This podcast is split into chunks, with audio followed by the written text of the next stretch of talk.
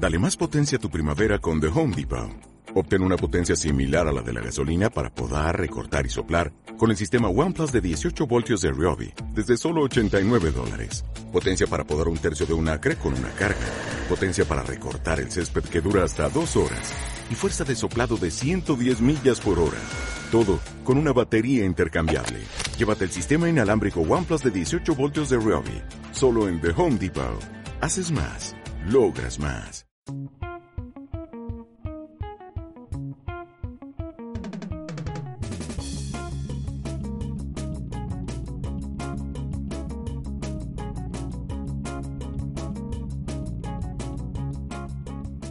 a todos, sean bienvenidos a este su podcast, Cine Diario Podcast, en el que bueno estaremos hablando de cine, pero desde un punto de vista cultural.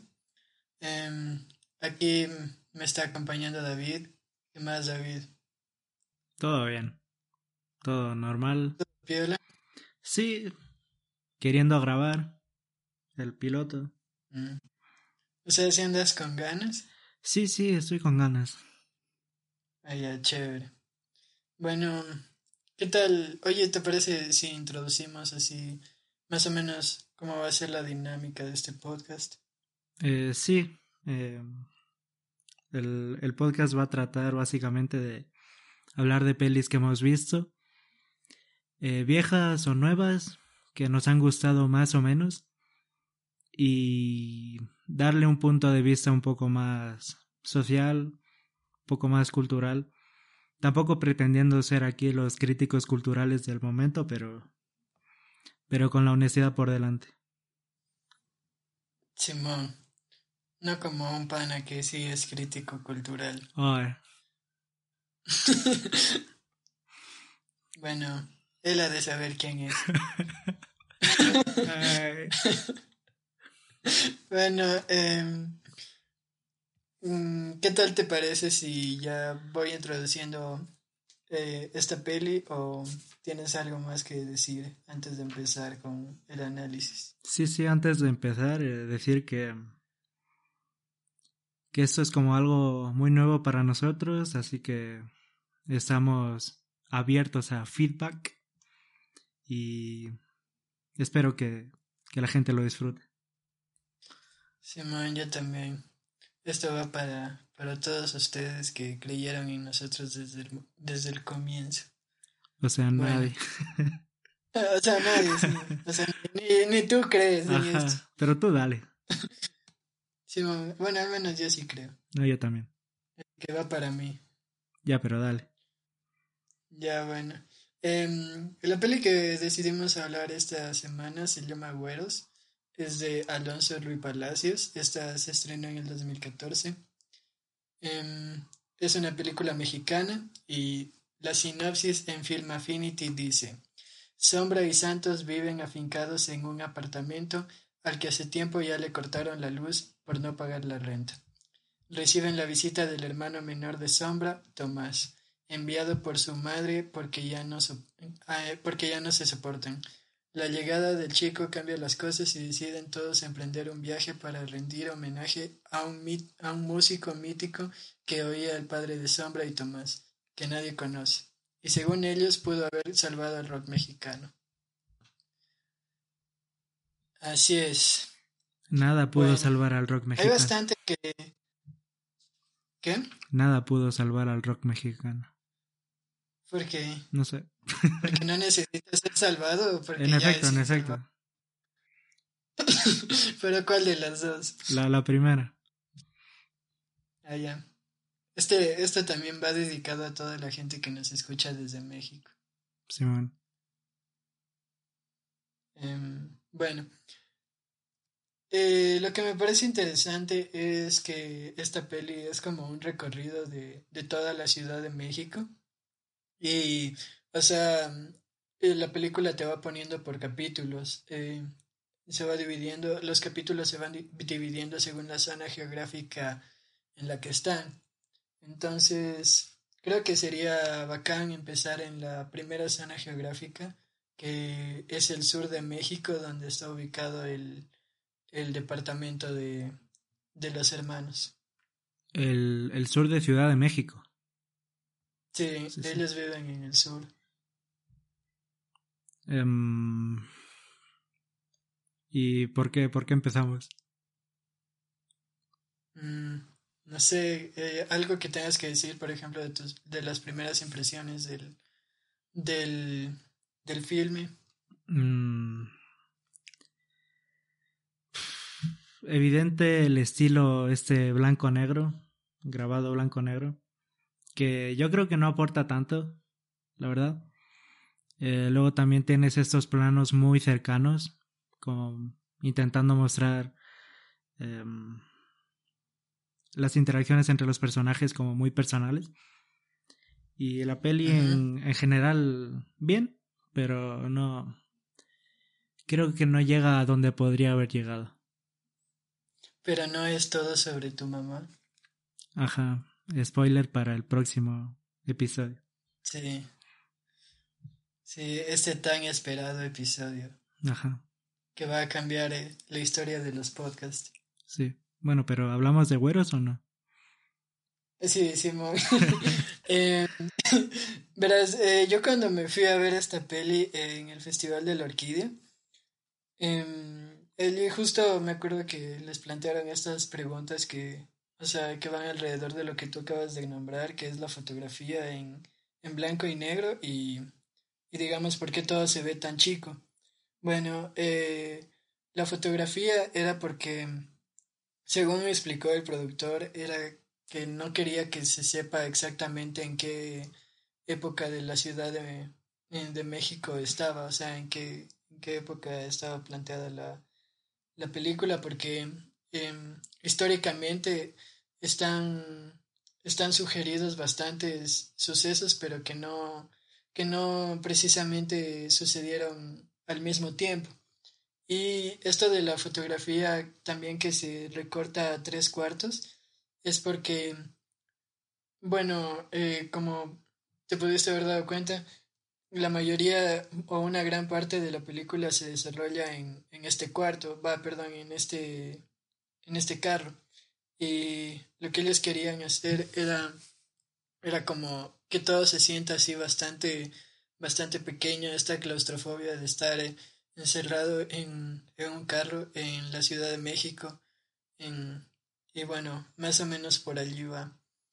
Eh, y no sé, a mí lo que más me llamó la atención y lo que creo que es igual como un moto muy, muy importante para la peli es esta, es esta como esta mítica que se construye alrededor de Pigmenio Cruz. Sí, el, el rockero enigmático que iba a salvar al rock y que, que sirve como idea para conducir la historia, pero no creo que el desenlace sea... Tal vez no lo busque, pero no es tan satisfactorio como me gustaría. Bueno, eh, creo que del desenlace, o sea, también igual tengo algo que decir, pero bueno, eso lo, lo iremos hablando luego. Sí.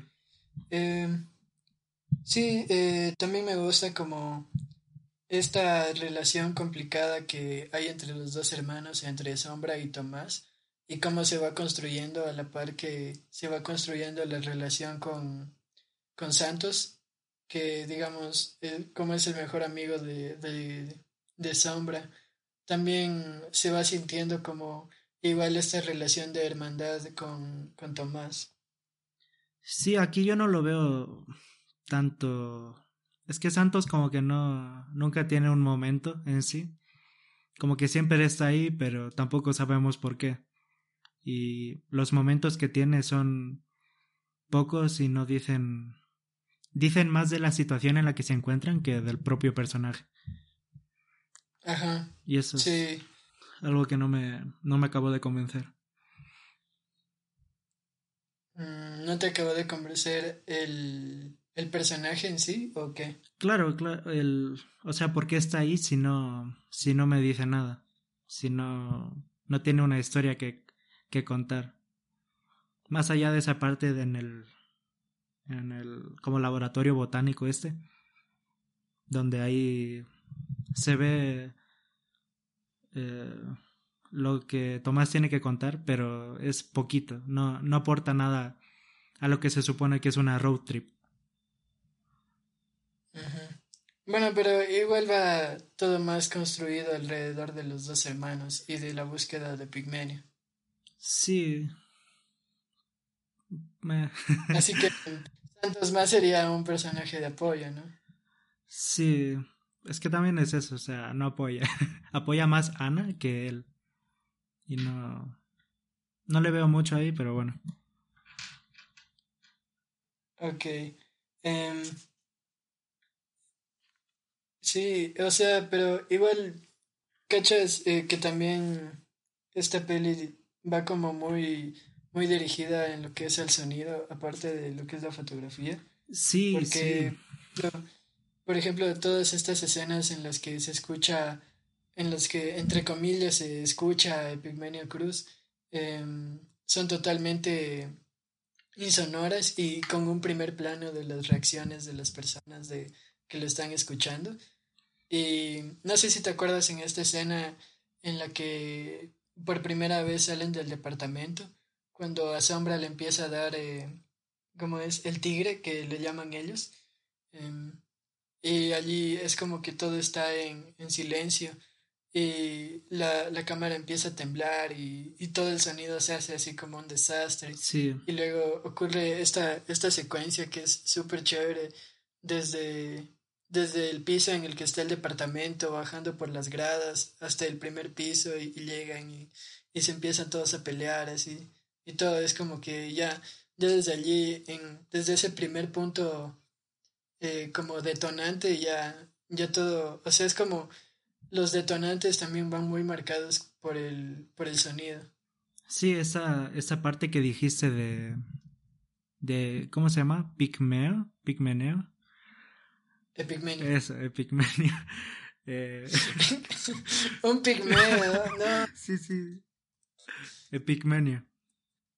Que, que como que esta falta de sonido también aumenta esa misticidad que se le da al personaje. Y eso está muy bien. Eh, a mí no me, no me gusta tanto, o no me gustó tanto esa escena que dices donde bajan por las escaleras y la cámara se mueve y el audio se distorsiona.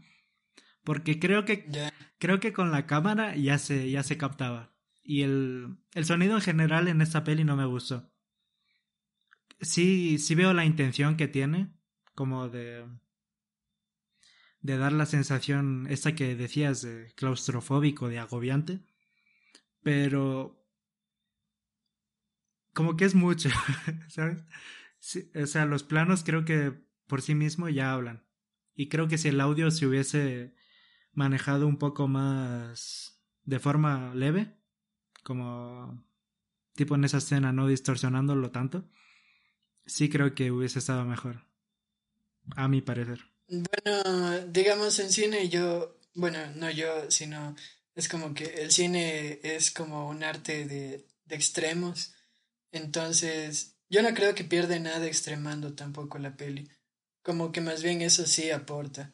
Tipo, el, el nunca escuchar Epigmenio, el, eso sí. el estar muy metidos, el, el estar muy metidos dentro de, de la mente de, de Sombra cuando le está dando el tigre.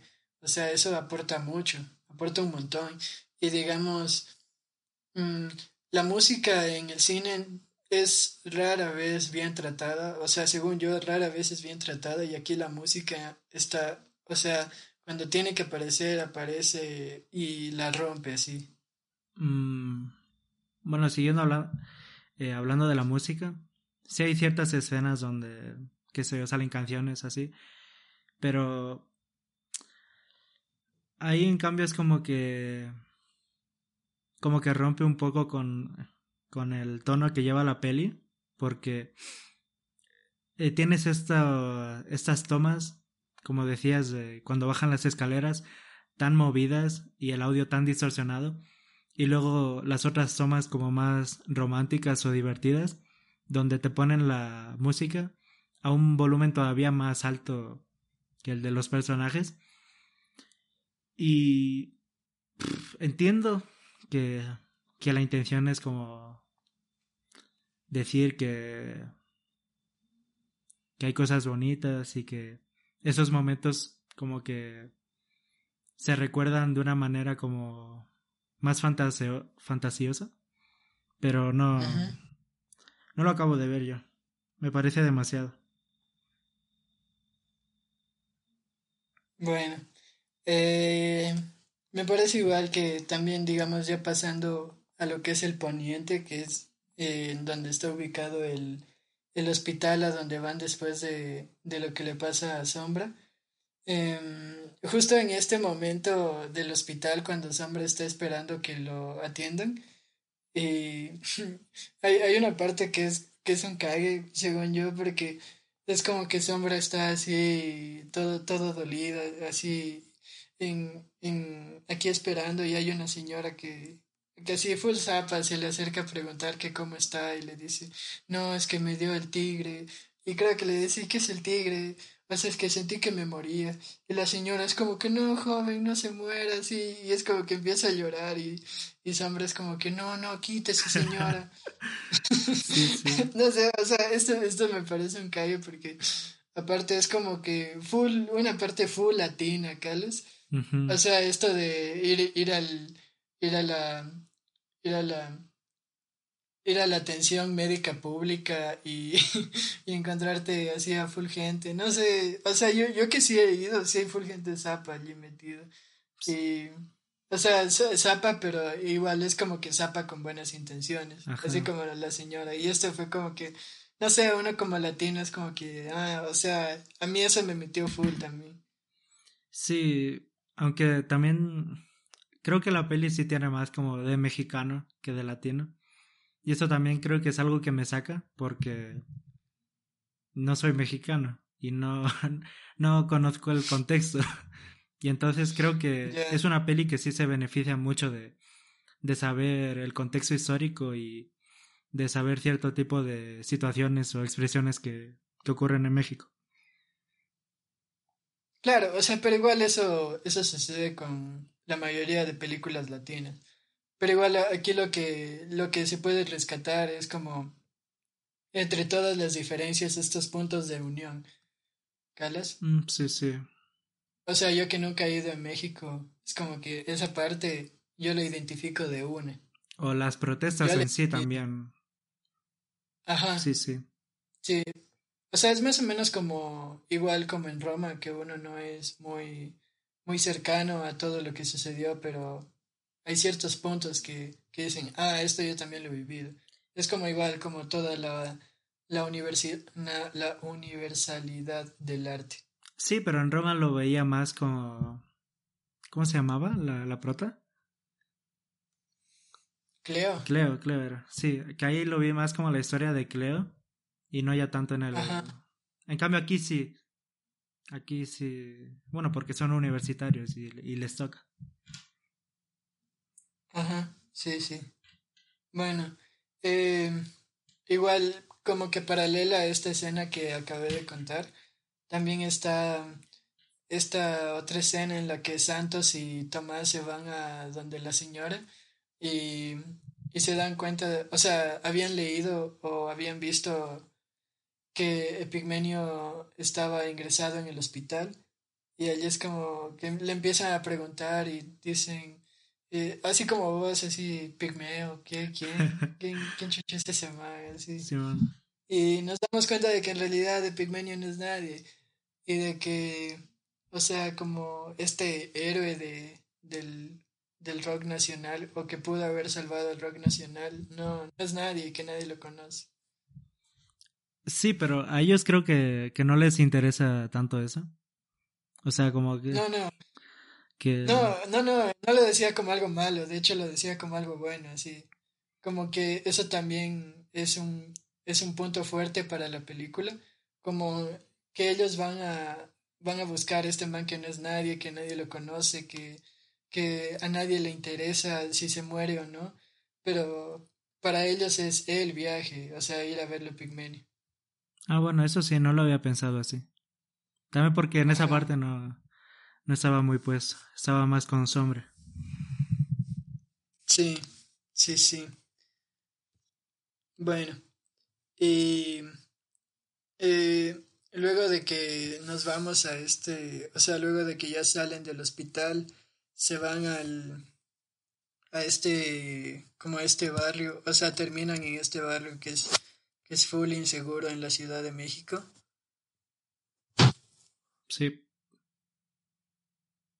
Sí, ¿no?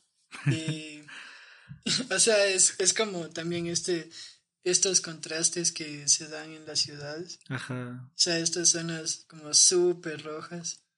Sí, man. Y pues se le sube este malandro al carro. Sí. Esa, esa parte me gustó por lo incómodo que me puso. Me sentí... eh, tipo, ponte y me pasa a mí. Ajá, sí. Y sobre todo en Latinoamérica, que es como muy... No muy probable, pero sí es probable. Ajá, o sea, una cosa es Loja y otra cosa es el Guayas. Ajá.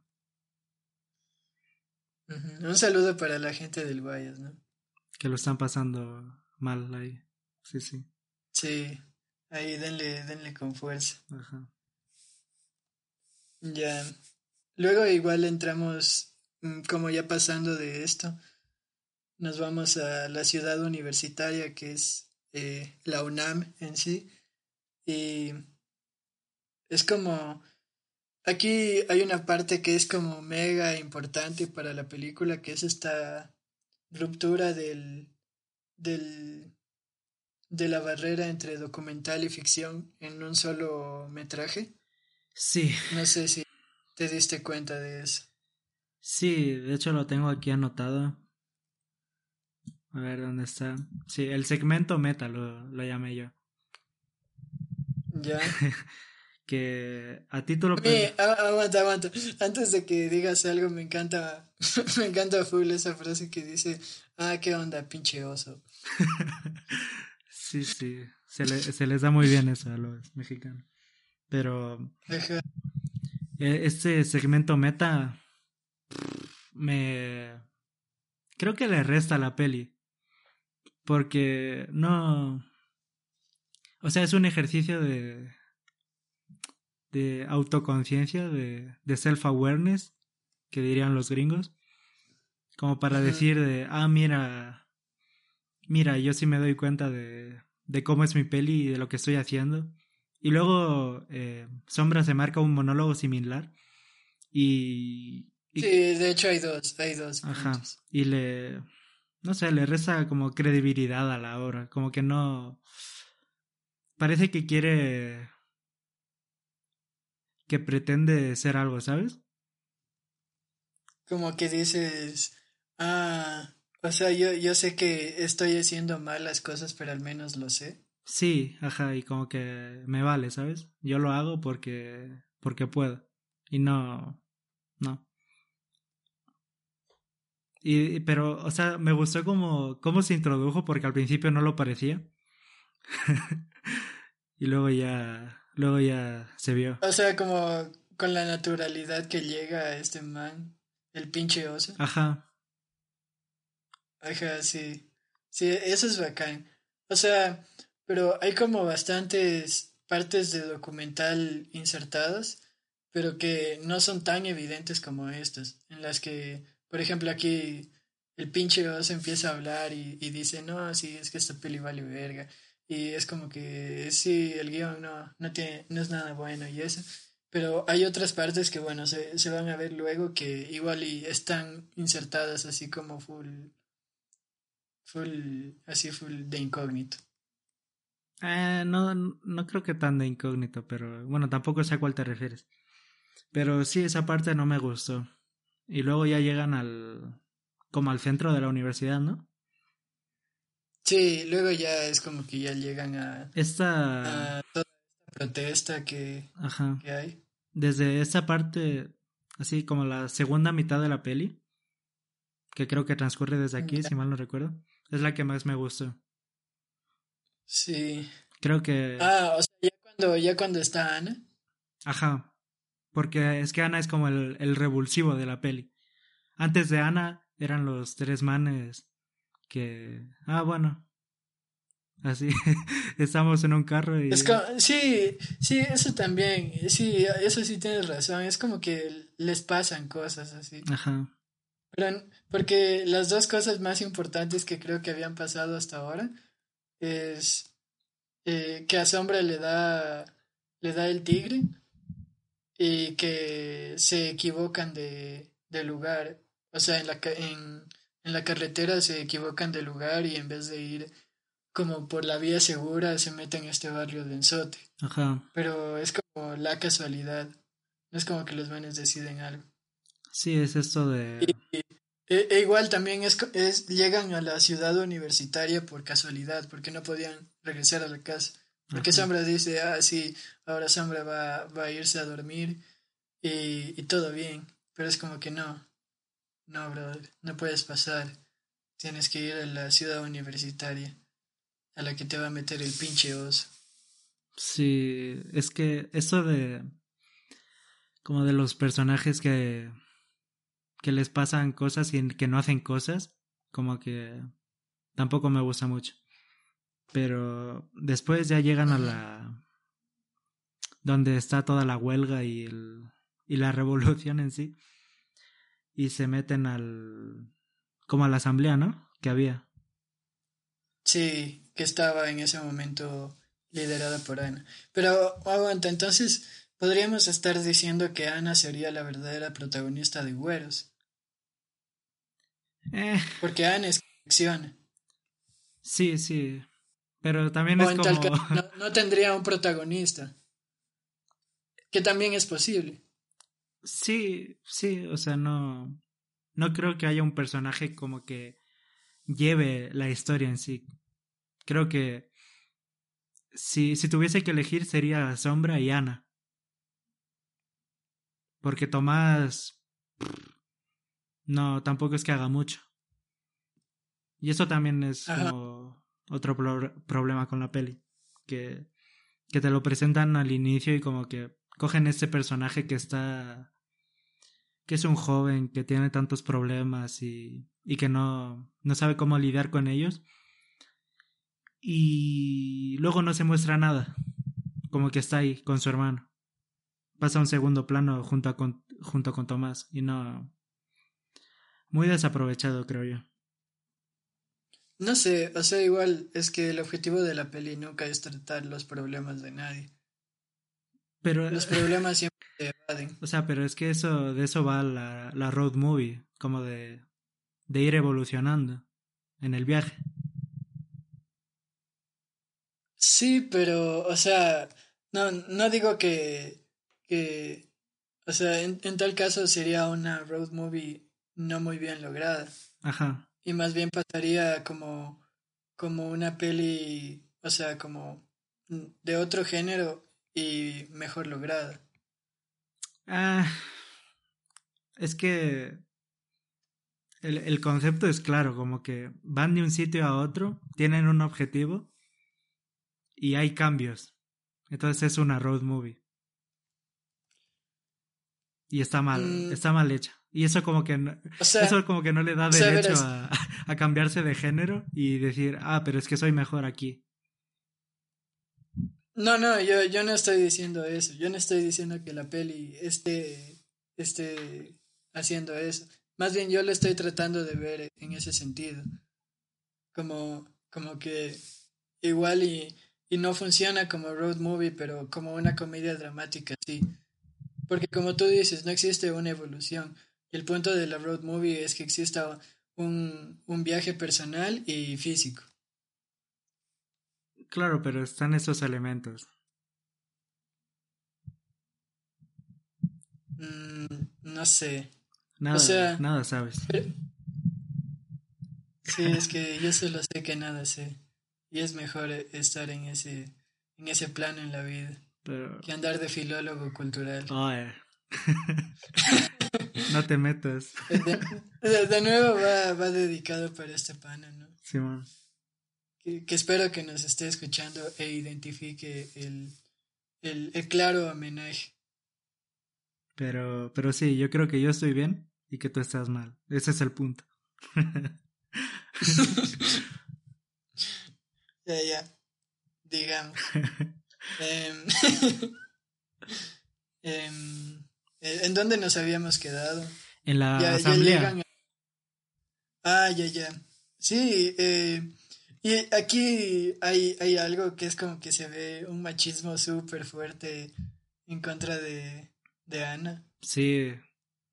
Y, y como también eh, los grupos, o sea, las protestas, eh, hay como mucha gente que se involucra por objetivos como, eh, como tan burdos, como lo dice Ana, así que, que se meten solo para ligar, porque sin la protesta nunca ligaban, así. Ajá. Y, y, eso es, o sea, eso es algo que pasa y, y eso es algo hecho verga, ¿no?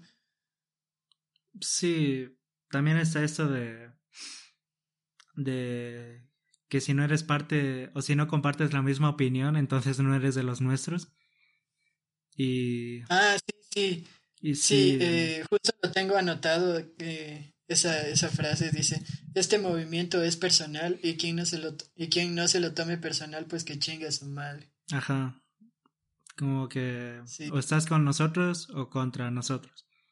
Y sí, sí está bien ilustrado eso. Y lo triste es como que sigue pasando en ciertos movimientos ahora. Sí, o sea, pero igual es algo de lo que ningún movimiento se puede librar. Es que es como que, ¿cómo controlas eso? ¿Cómo controlas cada uno de los individuos que se mete a tu movimiento? No, no, claro, pero esto es como los que tienen la voz son los que dicen esto está bien y esto no. Como el man es el, el misógino. Sí, sí. Y luego, luego, bueno, luego existe como este, cuando todos empiezan a, a, a decirle a Ana que, que se quite la ropa y esto. Sí, o sea, es, es lo que pasa en la peli. Sí, sí, pero es Eh. que es como muy... Me pareció como tan infantil y no sé, me, me dio tanta risa. Eh, ¿cómo lo dije yo? Como, No, en la peli es que como que me parecía irreal, ¿sabes? Y tipo, Sí, como... no, Es algo que pasaría en la dolorosa. Ajá.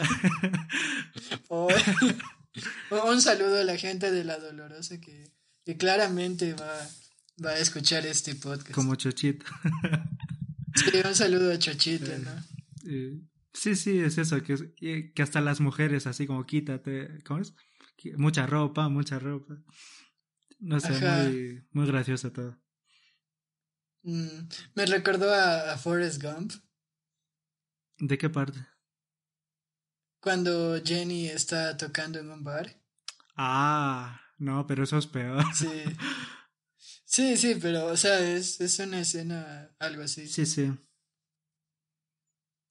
Bueno, entonces luego de esto es como que se, ya, ya se pierde todo el control en la asamblea porque, porque nunca lo hubo. Para empezar, es como que, bueno, yo, yo tengo el micrófono y luego alguien viene y grita y luego nos mandamos a la verga y perdemos todo el sentido de, de entre comillas, unidad que pretende tener la UNAM.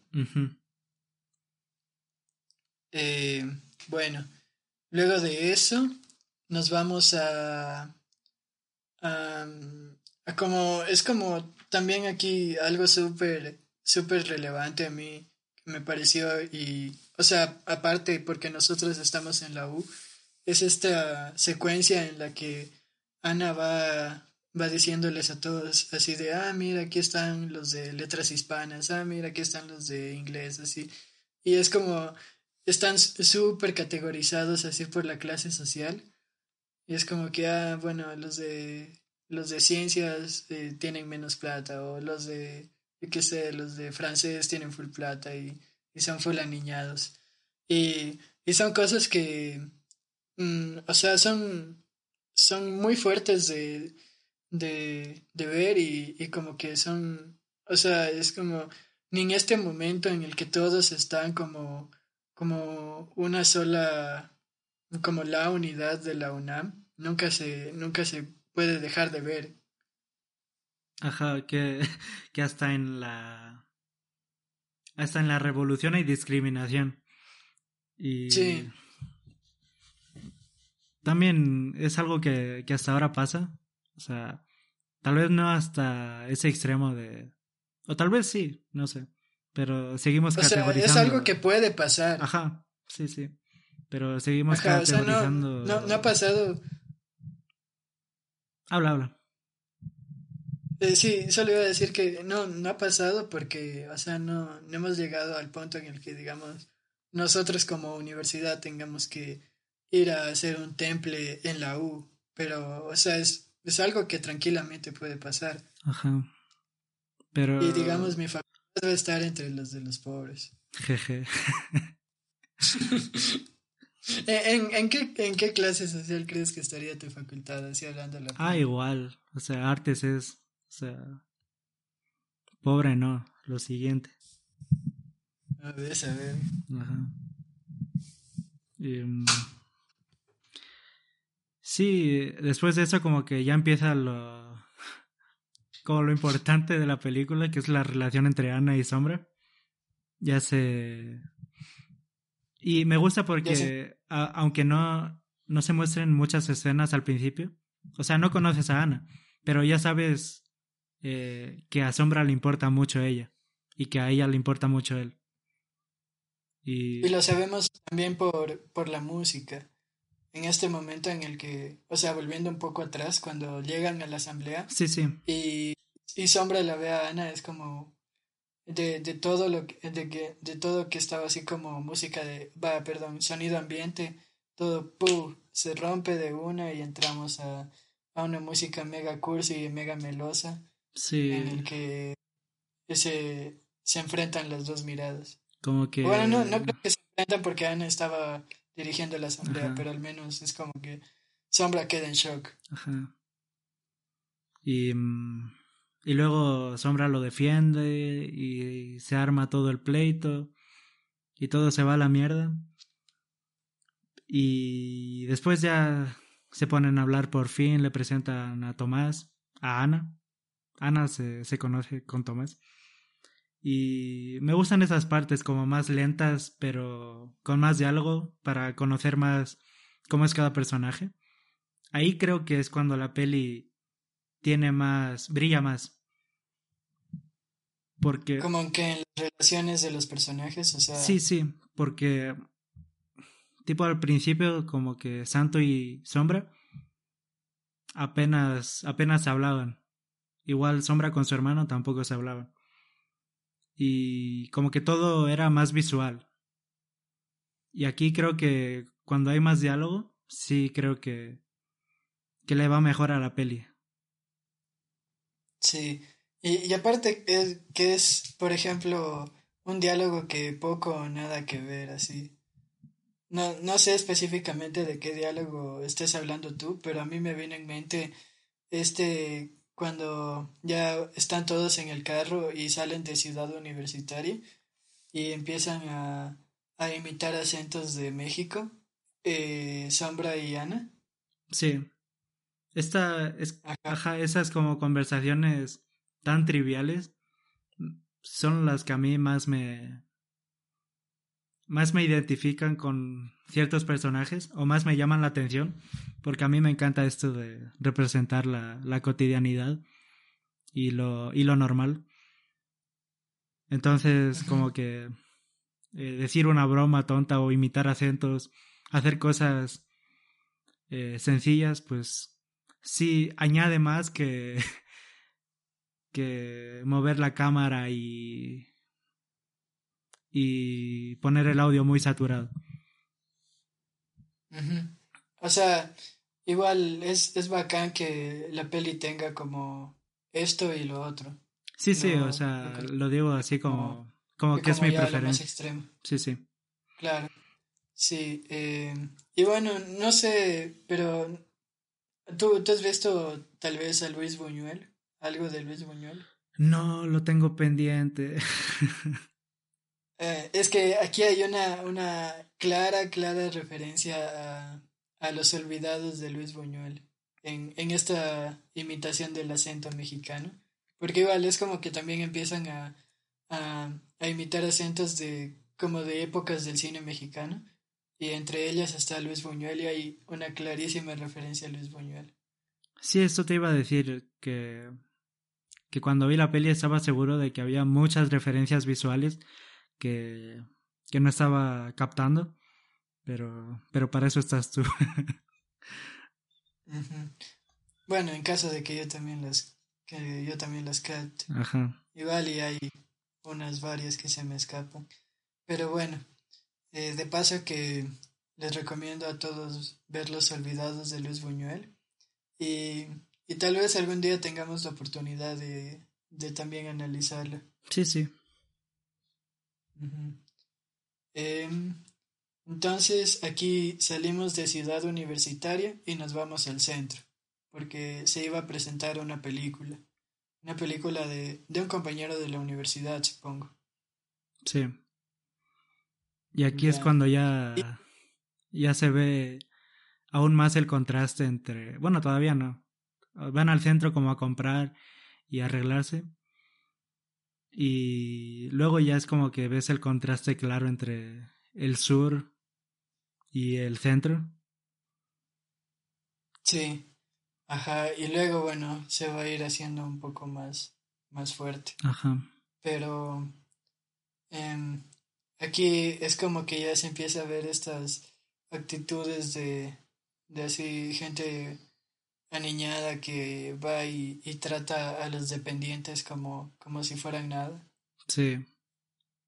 Y, En esta, en y los dependientes siempre siendo de tonos más oscuros y muy mal no todo. güeros. Ajá. Anti, bueno, no anti pero no güeros. ¿Acaso Güeros es una película antigüeros? ¿Cómo? ¿Acaso Güeros es una película antigüeros? Mm, no, pero tampoco es como la Pero güeros. ajá. Sí, bueno. O sea, igual, igual te presenta toda esta disyuntiva que, que se ve full, full en la, en esta parte cuando se meten a la piscina y empiezan todos a pelear y llega el, llega este guardia de seguridad y les dice, no, no pueden estar allí.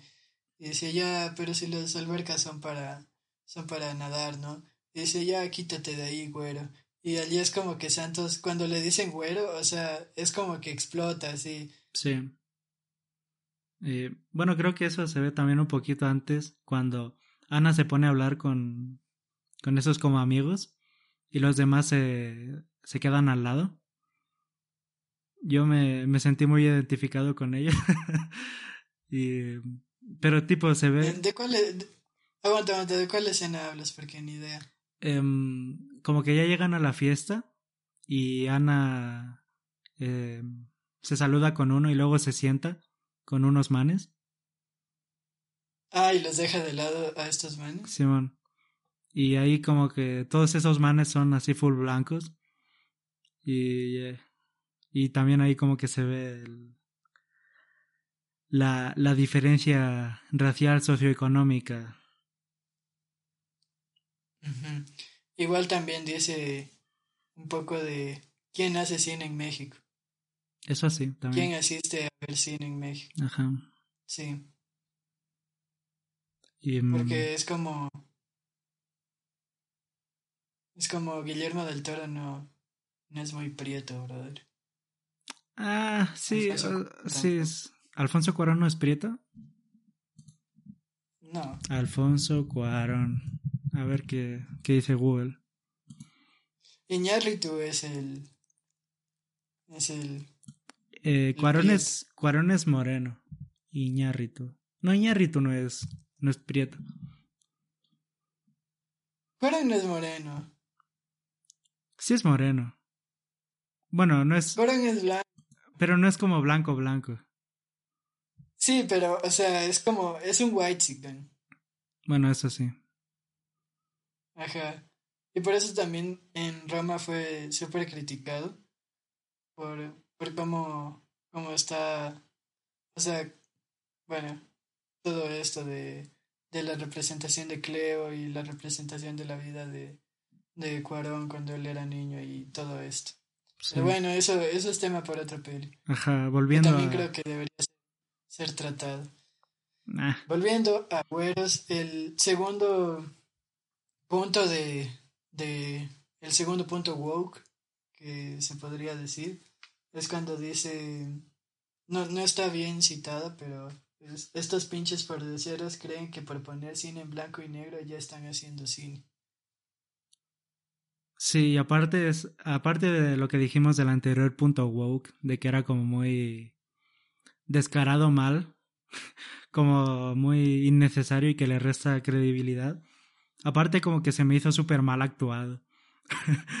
como, como un monólogo muy muy fuera, muy fuera de, de serie. Es que no viene a cuento el, el monólogo. Muy mal. Es que. Es que, o sea, de ley este man. El, el pinche oso debe ser alguno de ellos.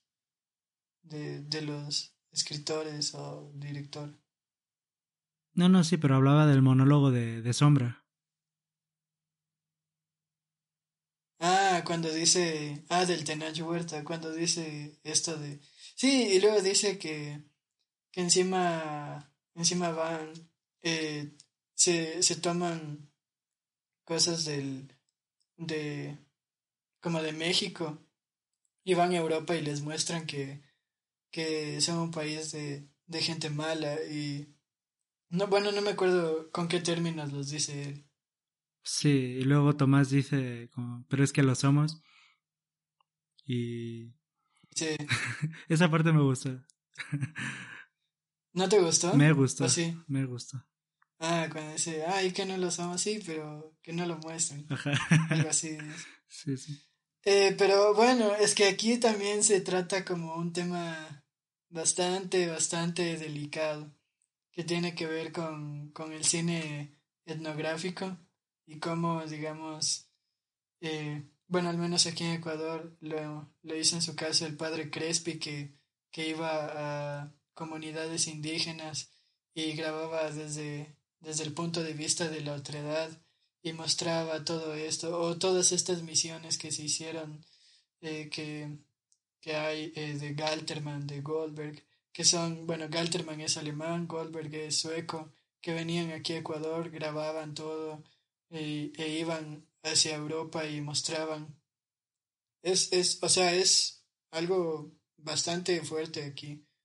Sí, es, un tema y, también como que tiene que ver con esto de de presentar a Latinoamérica como algo exótico y como algo eh, de, de, tribus, como de gente eh, eso, como dije, exótica, subdesarrollada, sin principios ni moral, que ya no es tanto así, pero que esos regazos siguen.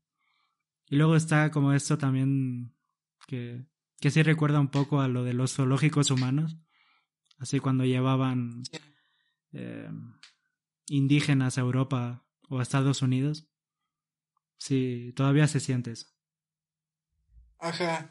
Y en caso de que la peli exportada sea, sea un zoológico humano como en, en ese caso el cineasta europeo que viene a grabar a Latinoamérica sería como este visitante que se va a la sabana y se ponen en los en estos carros con protección y lo ven todo desde un punto de vista de, de seguridad hacia, hacia el resto. Sí. No sé. Ahí, por esa parte, la peli como que sí, más o menos. Pero el, el monólogo en sí no me gusta. Claro, pero, o sea, digamos, eh, es que también es como, sí, sí es esto de, bueno, yo estoy mostrando esto, pero, pero es porque yo lo he vivido, es porque yo sé cómo es. Que es muy distinto que si lo hiciera alguien que no es latino. Ajá, eso sí, sí estoy de acuerdo. Que por lo menos, que lo hace un latino, por lo menos. Sí. Y eh, bueno. Después de eh, eso. ¿Algo más de esta escena o, no, continuamos? Continuamos. Después de eso, ¿van al zoológico, si no estoy mal? No. O sea, bueno, sí, pero hay, hay algo que quiero añadir entre, entre el zoológico y, y a dónde se van. Añade, añade. Que es cuando es, no sé si te acuerdas de este punto en el que, en el que Tomás se baja de la, del carro y, y se les acerca un man y, les, y le empieza a decir que, o sea, que un man que claramente era drogadicto, es drogadicto y les empieza a hablar sobre, sobre Jesús y que él ha renacido en Cristo y que todo lo hace por Cristo y les empieza a, a contar esto. Sí, que se va a convertir en padre jesuita. Sí, bueno, esa... Yo me acuerdo que el productor de la peli, creo que el productor de la peli es el hermano de Alonso, eh, dijo que este momento fue como estaban grabando así tomas de la calle una noche y, y se les acercó este man y, y, o sea, era como que ignoraba la cámara y, y le hablaba directamente a Tomás y o sea, y, se metió así, se coló en el, en el metraje. Denso. Y sapo. no, ¿por qué sapo? o sea, a mí me parece súper chévere. Sí, sí, está bien, está bien. Ajá, es como la magia de la situación. Sí, sí. Aunque tampoco. tampoco creo que. que dijo mucho esa escena, no sé. Mm. Sí, pero, o sea, es. Es una escena chévere. Ah. Bueno, bueno, hater. Vamos a la, vamos a la, a lo que tú decías del zoológico. Em, ah, se van al zoológico porque Epigmenio, Epigmenio, puto nombre, Epigmenio trabajaba ahí, según. El pigmeo. ¿Epigmeo? El pigmeo. Ah, no. Un saludo a los pigmeos que estén escuchando. Oye, ¿los pigmeos de dónde son? A ver. de África. pigmeos. A ver. ¿Es el término usado para referirse? Los hombres miden menos de 1,5 metros de altura. Qué cabrón. Bueno, ya. Allí no va altura. Ajá. Um, Sí, se van al zoológico porque tienen que buscar a Epigmenio y, y encuentran a una de sus muchas eh, amantes. Sí. Y ahí se agranda aún más la, leyenda. no, no creo que sería como una de sus muchas, porque es una importante, porque en, justo en el disco, en el cassette que tenía Tomás, es la de la portada. Ah, sí. Bueno, es que yo quería ilustrar a Epigmenio como un fucker, ¿sabes? Eh, sí. Em, sí, sí. Y... Em, o sea, es que Epigmenio es, es un man que, que poco o nada le importa su vida. Sí, eso Porque, porque este man de, del doctor, eh, me acuerdo que, eh, que dice algo así, sí, lo conoce a ese pigmeo, ni sé qué que nosotros le dijimos que se cuide y que ni sé qué cosas. Y luego, posteriormente, lo vamos a ver en un bar, ¿no?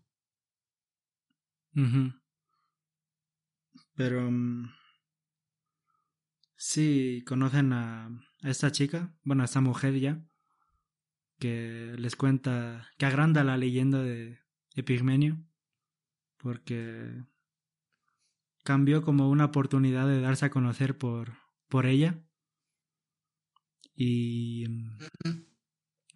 Ni siquiera fue por el amor de él. Sí, sí, ni siquiera. Ajá. Es muy, el muy picha floja de, de Pigmenio. sí, bueno. Pero ahí ella también les da como unos papeles, unos dibujos que añaden aún más a, a esa imagen mística del, del gran Epigmenio. Y Tomás, en estas partes donde como que se habla más de Pigmenio, ahí es cuando sale más Tomás, ¿no? Como que es más importante para él que para Sombra. Sí, sí, sí, porque sí, justo tenía algo anotado que, que le dice, quieren, eh, o sea, es como que le siguen preguntando de Pigmenio y, y la música así como que, ¿qué? O sea, ¿en serio quieren escuchar cosas sobre ese man. Así. Ajá. Y, y hay, hay una hay un detallito que me gustó mucho que, que es como que le sigue contando cosas de Pigmenio y, y existe este, esta, esta pequeña toma que dura unos segundos que es de Tomás, así como una sonrisa súper honesta, que, que creo que es como una sonrisa que muchos de nosotros la hemos vivido cuando cuando alguien más empieza a hablar de lo que nos gusta, o sea, y, lo hace como con, con, el mismo gusto casi. Es súper, súper chévere esta parte. Sí. nada más que añadir. bueno, entonces nos vamos al, al oriente o, o qué? ¿Al ecuatoriano? No, al, al de Ciudad de México. Ah, ya. Simón. Em, aquí vemos eh, también este símil de la, de la escena. hay un símil de la escena de, de Tomás. Aquí con este niño que, que les lanza una roca, va un ladrillo al, eh, de un puente y justo cae en el parabrisas de ellos. Sí, esa escena me pareció como muy... muy... Muy heavy. Sí, sí, yo pensaba que, que la iban a matar a Ana. y... Sí, o sea, es que es lo caso. Ajá. Y también tiene como este... Este significado de... De que no solo la juventud que se estaba... que estaba protestando en la universidad tenía problemas, sino que desde pequeños hay muchos niños que ya, ya tienen problemas. Y por esa parte sí me gustó la escena. Pero em, muy heavy. Sí, ¿no? Y es, es también bacán esta, esta toma, ah, justo antes de que vaya a botar el, el, el ladrillo, hay una, hay una toma en la que se ve el ladrillo y y escrito en el barandal del, del puente que dice así pasa a veces. Eh, sí, muy, muy cierto eso. Pero sí, ¿no? después de que ya se lanza el ladrillo, eh, los chicos Sombra y, y Santos eh, corren a perseguir a los niños y capturan secuestran al... Capturan. al niño que tiró el... Se, se, se, nota que somos bastante lectores aquí. Sí, sí. Em, al niño este que tiró el ladrillo. Y lo tienen en... Esa escena me gustó mucho porque es como que lo tienen ahí sentado como... Como si fuese uno más. y... No creo. O sea, no... No, no como si fuesen amigos, pero yo lo vi como muy natural. También será por eso que dije de, de que los niños también tenían problemas o tienen problemas. Pero me gustó esa escena. O sea, igual también me gusta que, que el niño nunca hable. Así, nunca, nunca hable. Sí. Bueno. Eh, ¿Qué más? Eh, luego de aquí ah, hay, esta, hay esta parte que, que encuentran ya el bar en donde estaba Epigmenio. Y, pero de hecho no lo encuentran porque lo estaban buscando, estaban buscando la casa del niño. Ajá. Para que les pague el, dinero del parabrisas, pero justo se encuentran con el bar en el que estaba Epigmenio. Así pasa a veces. Así pasa a veces. Creo, creo que igual y la peli es todo un... Así pasa a veces. Sí. como... Ya, bueno. O sea, igual esta parte es bacán porque es como que Sombra le empieza a amenazar y le dice que sí, que, que, tienes que quedarte aquí. y es como que, brother, ¿qué, qué piensas que va a pasar? Ajá. Pero... Y bueno, lógicamente Lógicamente el niño huye, ¿no? Ajá. Y, aquí llega mi escena favorita de toda la peli, que es cuando ya por fin conocen el Pigmenio. Y creo que es, de hecho, la escena que menos te gusta a ti. No, no es como la que menos me gustó. O sea, no me molestó tanto, pero... Eh, nada, es que como... Es que el viaje en sí como que no tuvo el, el peso y entonces la resolución como que tampoco le añadió nada. Entonces me quedé igual. Bueno, entonces aquí vemos a, a, a, los cuatro personajes sentados en, en la barra del bar y, y creo que este, esta escena la he visto así como unas diez veces. Igual, y, y esta escena es la que me hizo como que me guste hasta que te conocí de Juan Gabriel. Chévere. tienes, que, tienes que apoyar, tienes que apoyar mis gustos, porque mis gustos son los gustos del podcast.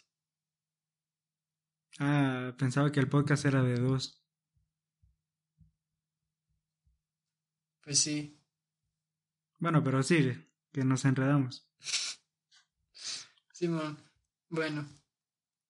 Eh, aquí ya empieza el como todo todo se ralentiza primero y Tomás empieza a caminar hacia Pigmenio y le empieza a dar el como un discurso de o sea igual igual y Tomás es como súper tímido en ese momento porque eh, así como Tomás es el, el que más eh, ganas tiene de, de conocer a Pigmenio es el que reacciona peor, por así decirse, cuando ya conoce Pigmenio.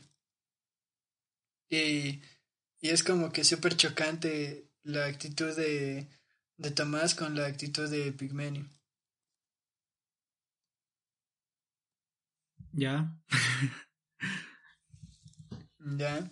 Entonces aquí hay otra anécdota que es como... Esto fue de hecho lo que motivó a la peli porque eh, es como Tomás es el alter ego de Alonso Ruiz Palacios y Alonso, eh, al igual que Tomás, tenía un, un gran, un, un héroe así, no recuerdo su nombre, pero, pero lo tenía y, y le pasó lo mismo que Tomás, eso fue como que ya cuando fue a, a decirle así, fue como que le, le dijo todo con todo el sentimiento y como lo había inspirado fue como que le había dicho ah y, y ya así sí como que ese anticlímax fue lo que lo que mató la escena para mí. O sea no necesariamente porque creo que el anticlímax se puede usar como para ilustrar un, un punto pero aquí es como... No sé, no... Es lo que dije, de que el viaje en sí no fue tan pesado y la resolución como que tampoco tiene el peso para para soportar esa atención que quiere dar. Más allá de la curiosidad. Entonces no. Sí. No me parece. Pero bueno, igual en todo caso sí, sí ilustraría lo que, lo que él, lo que él quiso. O sea, como que pasó todo este viaje y ya conocieron el pigmenio y, y bueno, el pigmenio le dio igual. De hecho, el pigmenio se queda dormido en esa escena. sí. Porque todos pensaban que eh, eh, lo más, lo más del cague es que este man de, de sombra que que nunca dice como nada, nada muy, muy inteligente, se lanza el discurso poético de su vida en ese momento. Y, y Pigmenio se queda dormido y todo el mundo es como que, brother, estás dormido estás muerto. Yo creo que si Epigmenio hubiese muerto, la peli ganaba más puntos. Pero luego, ¿qué pasaba? Es como que, brother, ya murió Pigmenio. Bueno, yo creo que igual sería como, hubieran llamado a la ambulancia y igual a, nadie le importa Pigmenio. Pero ellos sí, como que ya como que cierran el círculo de... de... No, no, sí, pero, pero es como que... Mm, eh, a eso me refiero. Se hubiera quedado como en, en la intimidad de los cuatro personajes. Pero de eso va la peli. Por eso. Eh, o sea, no, no lo estoy diciendo como algo malo, lo estoy diciendo como algo bueno. No te entiendo a veces. no sé, verdad. Em, por, por, Facebook pongan si me entienden. Ay, si no. no por irme de este podcast. Yo, yo ahora mismo voy a declarar que soy muy hater de, de Facebook y de Instagram. Y... Así que quien maneja las, las cuentas de Facebook. Ajá. Soy yo. Sí. Si ven huevadas, si ven huevadas en Twitter, ya saben a quién reclamar. Ajá. Así que. Así que yo me exento de eso. Y, ahí acaba la peli, ¿no? Yo me exento de Twitter. No, no, de hecho, eh, quieren volver a la casa y, y no pueden porque son interrumpidos por la marcha. Ah, sí. Y allí eh, existe, o sea, es como que eh, Sombra ya en vez de quejarse de la marcha y que dice que está en contra de la marcha, eh, de hecho en, en, una escena dicen que están eh, resistiendo a la resistencia, así, así lo definía él, cuando están, de hecho es al principio de la peli, cuando le dice Tomás, cuando están todavía en el departamento y Tomás le dice que por qué no está yendo a la mar a la resistencia de la universidad dice no es que nosotros estamos resistiendo a la resistencia no y no aquí no es así eso sí lo Sí. noté porque me gustó. Es estamos en huelga de la huelga ah sí sí sí estamos en huelga de la huelga. Ajá. Perdón. Y mm, lo bueno es que es un podcast de dos. Ajá. Muy raro un podcast de uno no sí no aunque yo yo sí he escuchado podcast de uno. Te sabría decir. Y pero cuánto duran Oye, duraba bastante. Es que era un podcast sobre un man que hace así como biografías de leyendas del, del rock americano. Ah, Era español. Sí, y me acuerdo que allí conocí a Frank Zappa por ese podcast. quién es Frank Zappa Claramente no cachas la antigua oleada de, de personajes míticos del rock. no ah y también soy no me gusta el rock o sea me gusta pero más y está sobrevalorado pero bueno eso es otro tema eh, Sí, de hecho, eso, eso va para otro podcast porque aquí no hablamos de... Oye, estoy quedando como muy enemigo de la gente así en general. Sí. Pero, pero. O sea, es que así eres. Sí, sí, sí, ajá, eso iba a decir que sí soy. Ajá. Eh, bueno, pero, o sea, no sé, Frank Zappa es, es un man muy bacán, así. Era como eh, bastante avant-garde y era, o sea, aparte de hacer eh, música, también hizo cine y, y era productor. Y de hecho era político, o sea, tenía bastante afición por la política y, y era como que siempre declaraba que iba a ser algún día em, presidente de los Estados Unidos. Chévere. Pero Un saludo a los, a los, a los fans de Frank Zappa. volviendo al, al final de la peli, Ya. ¿qué, Ah, sí. ¿qué, qué crees que, qué significa ese final? ¿El de la fotografía? Sí, o el final en general, de que se para y se va a la marcha. Yo creo que es eso. Que, que este man no, como te dije, que estaba en huelga de la huelga y ahora ya se une a la huelga. Porque en ese momento en el que Tomás dice que está, dice, está cerrada la calle por, por la huelga, eh, Sombra no dice nada, nunca se queja, no hace nada, se baja del carro y, y lentamente se va uniendo. Creo Como ya es parte de, nunca fue parte de algo, pero ahora ya es parte de. Como que ahora pensándolo, como que creo que tiene sentido que haga eso después de el encuentro con Epigmenio.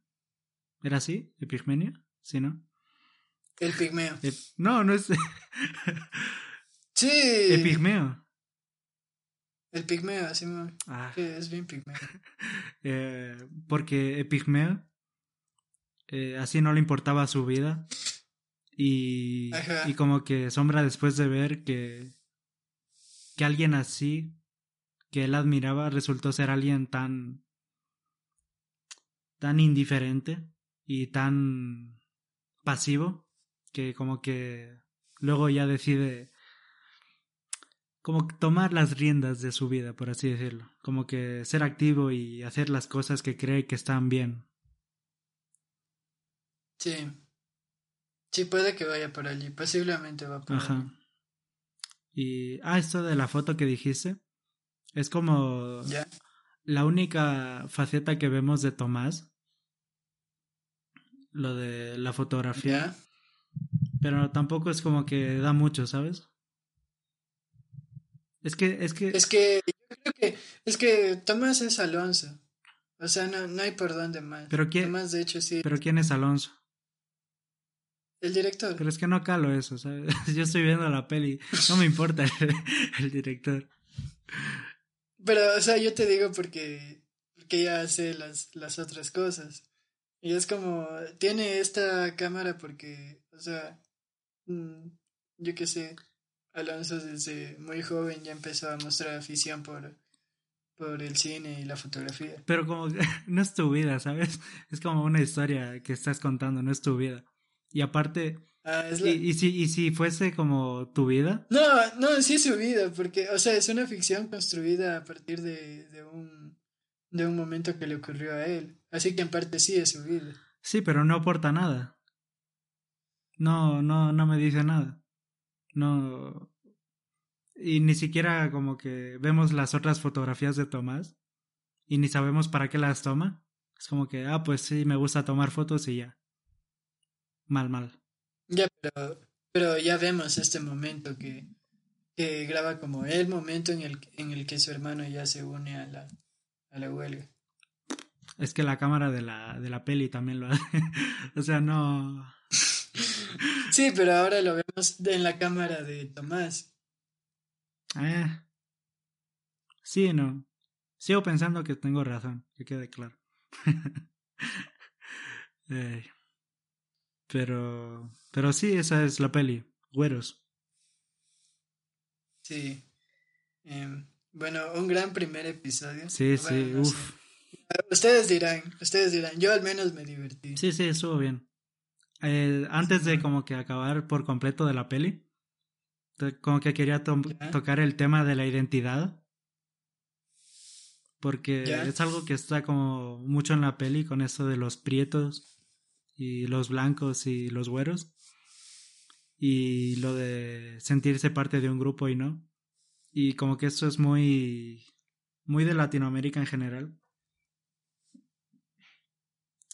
Y no... Mm, o sea, de, cómo estamos segregados culturalmente. Sí, y cómo nuestra historia como que dicta también quiénes somos. O sea, nuestra historia no de, de nuestra vida, sino de nuestros antepasados. Sí, sí, de, Sí, de, de cómo, o sea, a diferencia de América del Norte, como acá estábamos, o sea, por la colonia, eh, siempre se diferenció a los criollos y a los, a los, bueno, a los, a los mestizos. Ajá. O sea, no es que prefiera eh, Norteamérica, porque ahí como que masacraron a los indios, pero... Ajá. Pero como que seguimos teniendo... Y también, va allí Canadá, que anda allí de, de muy amable y todo, pero... Pero bien que mataban indios, sí, sí. Ajá. Y... Ah, que esto, que todavía tenemos como... que no sabemos qué, qué somos. Y... Y si eres blanco, en algunos lugares te miran mal y en otros no, pero si eres... Eh, si eres un poco moreno, si eres más moreno, como que, no sé, muy, muy complicado todo. Sí, sí, sí. O sea, y, y para mí se refleja súper claro en el momento de la piscina. Sí, sí. Cuando, Santos explota porque le dicen güero. Ajá. Y es como que... Porque entre comillas, o sea, ser güero es la buena posición social. Ajá. Pero, pero a un estudiante de la UNAM. Sí, estas crisis de identidad de... Que vive en el sur. Ajá. o sea, le, caga que le digan güero, al parecer. Pero sí, solo eso. No sé, igual, igual también sería un buen, como un buen ejercicio de feedback de, por parte de, de toda esta audiencia mexicana que nos esté escuchando. Ajá. Que va a ser mucha. Sí, no, puta, por montones. Sí. de hecho, a veces nos piden que hablemos con más mexicanismos. Me niego. Simón, yo también, no, ni verga. Pero, Pero bueno, que sepan que los leemos al menos. Esto, esto ha sido Güeros. Y. Sí. Y esto ha sido el primer episodio. No, no, no, no. Como tú te quieres despedir ahora. Sí. Ah, no, es cierto, es cierto. Eh, queremos dar la bienvenida al segmento especial, off topic, total, que es el, el dato inservible de la semana. Y el dato inservible de esta semana es que el 30 de noviembre en Perú se celebra el Día de la Salchipapa. Bien. Muy, muy bien, muy, muy importante. Eh, sí, no, eh, de hecho quiero felicitar a Perú. No, y esto va en serio porque, brother, la salchipapa es lo mejor de la vida y, y aquí no, no, tenemos el día especial de la salchipapa. Ajá. Y muchos me dirán que todos los días son el día de la salchipapa, pero no, brother. ¿Por qué no tener el, el, día de la salchipapa? Pero, ¿sabes? Estaría bien que tipo el 30 de noviembre sea el día de la salchipapa y el 31 sea como el día de, de la prevención de la diabetes. no, no, porque ella debe tener un día. No, de ley, pero, pero bueno. Bueno, mi, y... mi dato inservible de la semana ¿Mm? es que el 15 de mayo es la independencia de Paraguay. Ay. Muy ofensivo eso. No, brother. Sí. Bueno, entonces que, que, que, que la gente hable, o sea, si se ofendieron, mándenos un email quejándose, o yo qué sé. Oh. Pero si es que en una no veo ningún email de ofensa, significa que a nadie le importa Paraguay. Oye, no, no seas así. no, mentira. Un saludo a la gran audiencia paraguaya. Sí, sí. Eh, algún día vamos a hacer un episodio en guaraní para que, para que se sientan incluidos. Y si alguno tiene como datos inservibles que quiera compartir, pues no sé por dónde que tú llevas eso de las cuentas, pero por dónde nos lo pueden comunicar. O sea, nos pueden comunicar por Twitter y allí te puede escalar, o por Facebook o Instagram para que, para que yo lo vea. Muy bien, muy bien. Uh -huh. Y entonces creo que eso es todo, ¿no? Sí, eh, decirles que nos sigan por Facebook, que estamos como Cine Diario Podcast. En Instagram estamos como arroba cinediario.podcast. Y como estamos en Twitter y Patreon. Eh, no sé, en Twitter. ¿No lo llevas tú eso? No. Chama. Entonces no tenemos ya, Twitter. No Qué gil. Ay, bueno, pues, pero cuando se suba bueno, esto. esto, esto también. ya habrá. Bueno, cuando se suba esto ya va a ver. Ajá. Pero, pero al menos quedó en evidencia que somos, somos Sí, sí. giles. Y lo del Patreon. Para que vean que esto, o sea, esto, esto también va, va, va como a reafirmar esto de que, de que no nos la damos de genios. Ajá. Porque lo somos. No, mentira. Este es un podcast Gil, pero honesto. Ajá. Y lo del Patreon, eh, esto todavía no sabemos cómo lo vamos a llevar, si como que publicar el podcast antes para los Patreons o, o qué sé yo. Pero eso lo vamos a ir anunciando en las redes también. Eh, igual, no sé si podrías decirnos ahora como los tipos de patrons que, que tenemos. Eh, hasta ahora solo hay un... ¿Cómo se llama? Como un, un escalón de, de Patreons que por un dólar eh, ya nos estás apoyando. Y no hay contenido especial para los Patreon todavía, porque reitero, estamos pensando en eso. Pero eh, valoraríamos mucho el, el apoyo de, del dolarín. En, el contenido especial podríamos dedicarle una hora a hablar eh, sobre, sobre temas nada, nada relevantes. En efecto. Como el Día Internacional de la Salchipapa. Ajá. Eh, de hecho, lo, lo haríamos relevante porque ya alguien está hablando de eso. Alguien fuera de Perú, claro está. Ajá, sí. Em, De hecho, no sé, podríamos escribirle al consulado de Perú, que es aquí en Loja, y decirle, y hacernos que... Que, que inviten a la nos salchipapa. Ajá. Ajá, sí, brother. Simón, sí. Y haríamos algo como, como un video así, solo para los patrons. Muy, muy buena idea, pero eso ya es como para el tier de, de 5 dólares así. Ay, el capitalismo. No, no, a, a los, a los primeros cinco que, que aporten el Patreon, de un dólar. De una. Y el Patreon que... y ¿sabes? Tiene, tiene todo el sentido de la vida porque la salchipapa cuesta un dólar. Oye, sí, Sí. pero... eh, Pa- Parece que no, no pensamos en nada, pero al final todo está pensado. pero antes de nada, que no he dicho cómo se llama el Patreon. Ni, Ah, sí, qué gil. pero espera que... que es que no... no es que no, Espera que lo busque. Ajá, es que no me sé la clave. A ver. A ver. Email, password. Bueno, ¿y qué más? Mientras buscas la clave. No, no, ya está la clave. ¿Vos Que hoy hace cinco años falleció B.B. King. BB King. Sí. Mm, qué triste. Un saludo a, a nuestro pana Moti, gran fan de B.B. King. Simón. Oh my god. Ya está pública la, la página. En vivo y en directo. En patreon.com barra cine diario eh, nos pueden dar su dólar. así es. Así es. Y con esa autopromo, creo que ya nos vamos.